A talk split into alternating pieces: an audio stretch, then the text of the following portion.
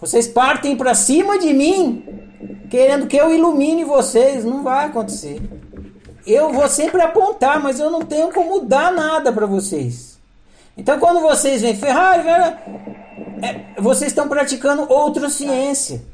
Porque eu só consigo falar de mim. Então, quando eu aponto, vocês não têm que olhar para mim. Vocês têm que olhar para o que eu apontei, mas dentro de vocês. Eu aponto e vocês ficam olhando para o meu dedo. Essa é a metáfora famosa do autoconhecimento.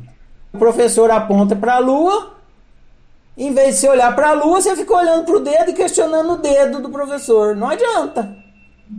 Se eu aponto para a lua, você tem que olhar para a lua e não para o meu dedo, nem questionar o meu dedo. Então, tudo que eu falo não é para vocês olhar para mim, nem se debruçar sobre mim, nem me questionar a mim. É para você olhar para si e ver dentro de você.